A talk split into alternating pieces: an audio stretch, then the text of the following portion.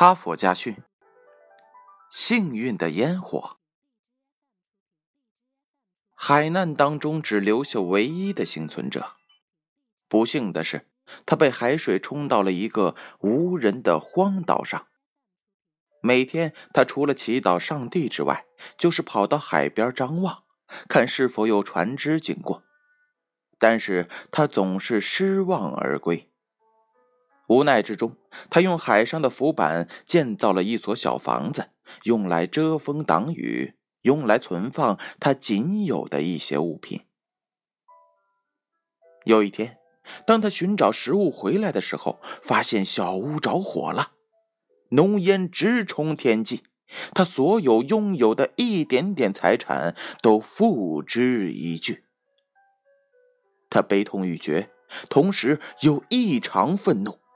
他不禁跪在地上，大声的叫喊道：“上帝啊，你为何要这样对我？”发泄了一阵之后，他便昏昏沉沉的睡去了。第二天一早，他被一阵嘈杂的声音惊醒，原来有一条船只停靠在小岛旁，有几个人正站在他的身边。他问道：“你们是干什么的？”他们回答说：“我们是来营救你的。”他又问道：“你们怎么知道我在这儿？”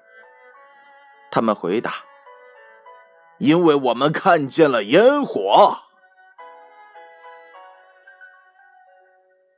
故事讲完了，编后语是这样写的：“希望。”常常是在绝望之中诞生。不管情况变得多么糟糕，我们都不要失去信心。冬日来临了，春天的脚步还会远吗？